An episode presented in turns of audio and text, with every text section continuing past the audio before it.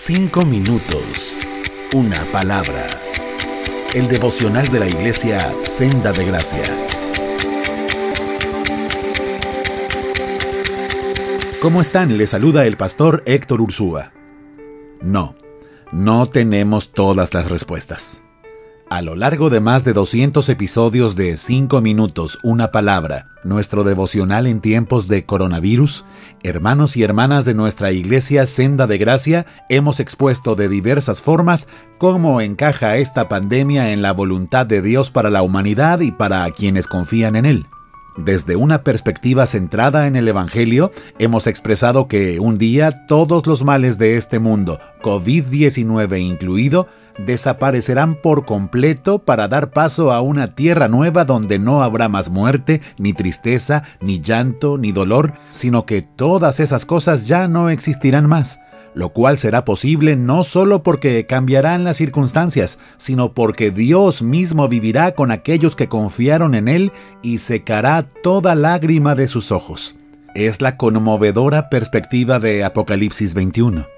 Hemos dicho también que, mientras llega ese día, deberíamos considerar los problemas que enfrentamos, pandemia incluida, como una oportunidad para alegrarnos mucho, porque siempre que nuestra fe se pone a prueba, nuestra paciencia y perseverancia esperando el cumplimiento de las promesas eternas de Dios tiene una oportunidad para crecer y que con ayuda de Dios podemos esperar que la prueba pase, produzca ese crecimiento y contribuya a nuestra madurez.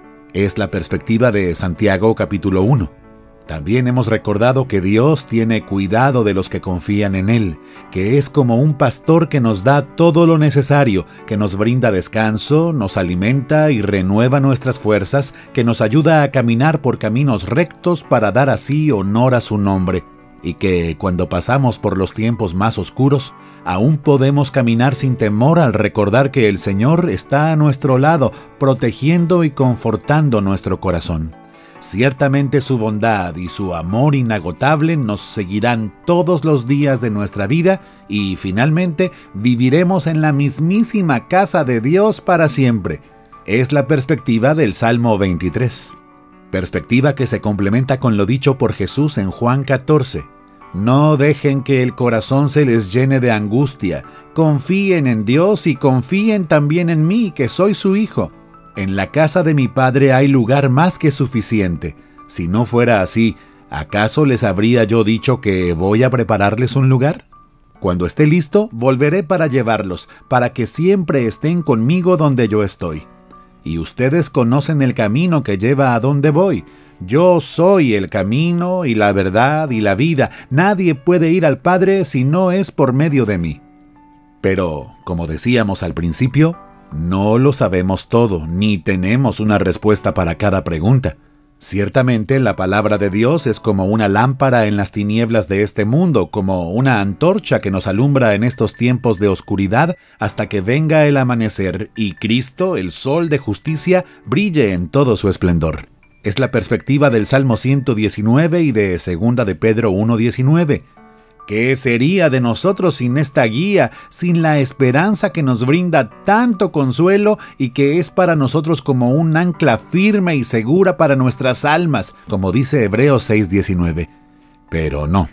Aún así, no es posible responder todas las preguntas que plantea una crisis como la que atravesamos. Nos quedan siempre cabos sueltos, dudas sanas y temas que quisiéramos tener mucho más claros. Pero cobremos ánimo al saber que si seguimos confiando en Dios, algún día entenderemos. Como Pablo le enseñó a la iglesia en 1 a los Corintios 13:12, ahora vemos todo de manera imperfecta como reflejos que nos desconciertan, pero más adelante veremos todo con perfecta claridad. Todo lo que ahora conozco es parcial e incompleto, pero más adelante conoceré todo por completo, tal como Dios ya me conoce a mí completamente.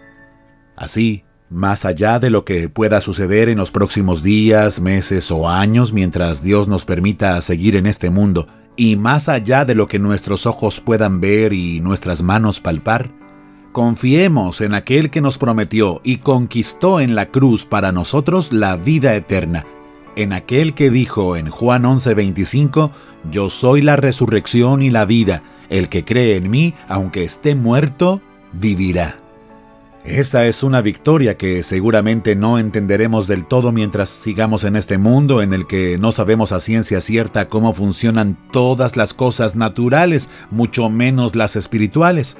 Pero no hace falta entender completamente, hace falta creer y confiar completamente. ¿Tú crees? Así pues, tengamos confianza y mantengamos viva nuestra esperanza a pesar de todo. Dice Romanos 4:18 que aun cuando no había motivos para tener esperanza porque ya era de edad muy avanzada, Abraham siguió teniendo esperanza porque creía en la promesa que Dios le había hecho que sería padre de una familia enorme. Abraham no entendía, pero creía. Haríamos bien si hacemos lo mismo. Y también haríamos bien en seguir el consejo con el que nuestro hermano Charles Spurgeon animaba a su iglesia hace unos 140 años cuando les decía, Dios es demasiado bueno como para ser cruel y es demasiado sabio como para equivocarse. Cuando no podemos ver su mano, debemos confiar en su corazón. Cinco minutos. Una palabra